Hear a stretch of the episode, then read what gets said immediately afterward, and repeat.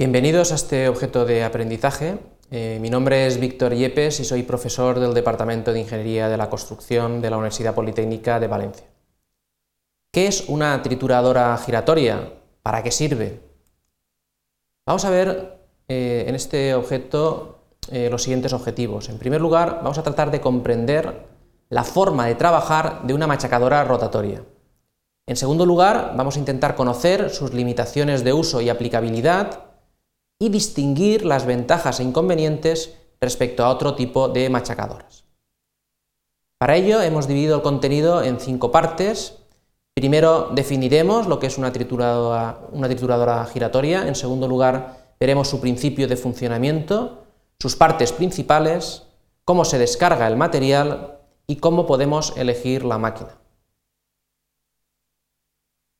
Una trituradora giratoria es una máquina de machaqueo que rompe el material por compresión. Su uso sería similar a las machacadoras de mandíbula de simple placa, pero producen un material más cúbico. Dan mayor rendimiento, pero resultan más caras. Las trituradoras giratorias primarias, es decir, las que admiten el material directamente desde cantera, Utilizan prácticamente eh, cualquier tipo de material, excepto los que sean muy pegajosos. Estas máquinas consiguen razones de reducción en torno a 6. El tamaño de admisión podría alcanzar los 900 milímetros. El consumo de energía depende del tamaño del equipo, entre 0,3 y 1,2 caballos por hora y tonelada. Y podríamos eh, incluso eh, ver máquinas de hasta 7 metros de diámetro en la boca de alimentación y 800 toneladas de peso. Las trituradoras giratorias secundarias se encuentran tras una machacadora de mandíbulas o giratoria primaria.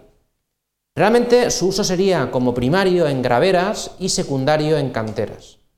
Presentan una boca de alimentación menor, una cámara de trituración, como vemos aquí, más tendida, obtendríamos un producto más pequeño, también presenta una mayor velocidad de giro respecto a las primarias, en este caso unos 250 revoluciones por minuto, y la razón de reducción más amplia, entre 5 y 10. El tamaño de admisión estaría entre 400 y 700 milímetros.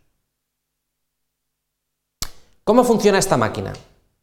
Aquí podemos ver que existe un cono móvil, una pieza troncocónica que denominamos nuez, que presenta un movimiento excéntrico respecto a una pieza en cono invertido que vamos a denominar cóncavo. La nuez realmente no gira, sino que cabecea como un badajo de campana.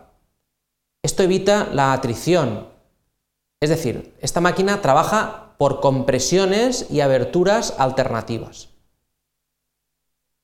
Aquí podemos ver las partes principales de la máquina. Aquí en la parte superior vemos las patas de araña o crucero que sirven para apoyar el eje de donde cuelga la nuez o la campana.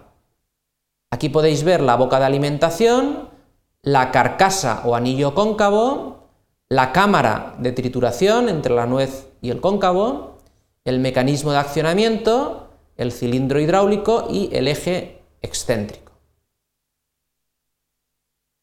¿Cómo se descarga el material? Se puede ver cómo el camión vuelca el material sobre un lecho de roca.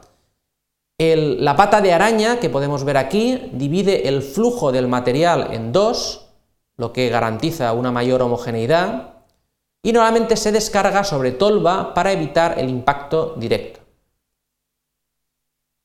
¿Cómo podemos elegir la máquina? Si el material es abrasivo, no hay más remedio que ir a la trituradora giratoria. En cambio, si no lo fuera, dependiendo del tamaño de admisión y del rendimiento, elegiríamos entre mandíbulas o giratoria. Aquí podemos ver las diferencias entre unas y otras. Para un mismo tamaño máximo, la capacidad horaria, la producción de la de mandíbulas es inferior a las giratorias.